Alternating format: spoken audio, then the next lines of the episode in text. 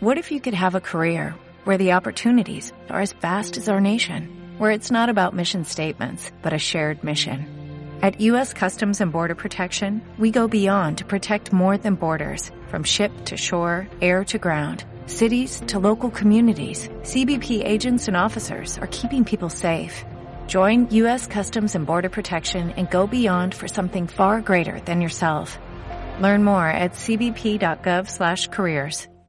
Quiero darte la bienvenida al Desayuno del Cielo número 160, que está basado en Filipenses capítulo 2, versículo 8, y que hemos titulado Una mente sorprendente. Gracias a este desayuno aprenderás que tener la mente de Cristo no es caminar sonriendo por el parque, es sudar gotas de sangre para obedecer la voluntad de Dios en nuestra vida. Observemos la escritura del día de hoy. Filipenses capítulo 2, versículo 8. Dice así, y estando en la condición de hombre, se humilló a sí mismo, haciéndose obediente hasta la muerte y muerte de cruz. Filipenses capítulo 2, versículo 8.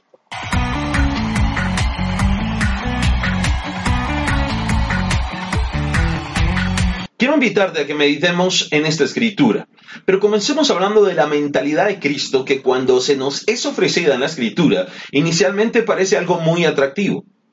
Contemplemos que en las escrituras se nos ofrece la mentalidad de Cristo y esto suena muy atractivo porque pensamos en el amable Jesús de Galilea, el pastor que nos cuida y que puede curar en nosotros cualquier enfermedad. Y nosotros queremos ese pastor como nuestro guía porque estamos convencidos que Él nos alimentará cuando tengamos hambre, nos limpiará si nos ensuciamos, Él nos lavará los pies, Él resolverá nuestras disputas.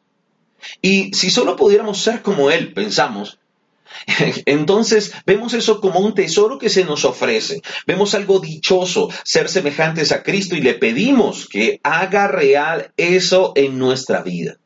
Pero luego descubrimos algo sorprendente y es que tener la mente de Cristo no significa solamente eso tan hermoso, sino que significa una obediencia dolorosa. Y esto es una gran sorpresa, porque nos vamos dando cuenta que ser como Jesús, que pensar como Jesús, significa más que sanar, más que ayudar, más que predicar y enseñar, más que alimentar y vestir y bendecir a la gente en cada instante.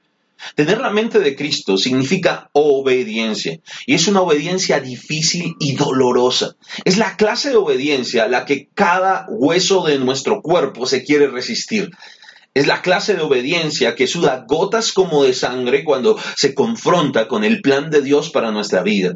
Es la clase de obediencia que requiere humildad definitiva. Es la clase de obediencia que nos impulsa a someter cada uno de nuestros sueños, cada uno de esos sueños que alguna vez valoramos profundamente a la voluntad de Dios. La mentalidad de Jesús no los llevó primero a la gloria, recuérdalo, sino a la muerte.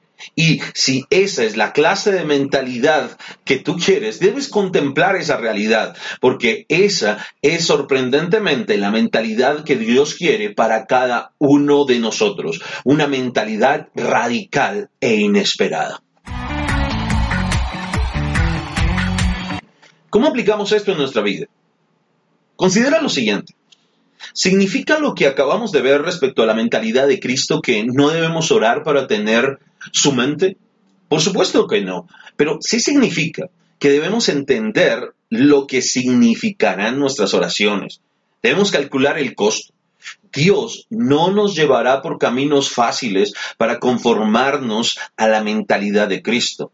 Él no nos llevará a una caminata por el parque, sino a una batalla en el huerto de Getsemaní, donde las voluntades firmes se someten a Dios y la gloria de Dios y el bienestar de Él, de su propósito y de los demás compiten con nuestros propios planes personales y muchas veces egoístas. Ahora, cuando llegamos allí, sabemos que Él nos llevará a la muerte. Y es una muerte dolorosa pero gloriosa. El otro lado de ella es la resurrección, es Cristo manifestado en nuestra vida.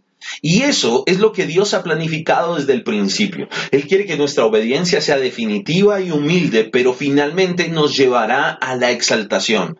¿Por qué? Porque el Jesús humilde que después fue exaltado, nos ha llamado a que sigamos el mismo camino. La misma mente de la resurrección se ha convertido en nuestra guía. Así que entrégate al Señor en obediencia totalmente y luego experimentarás la exaltación de la resurrección.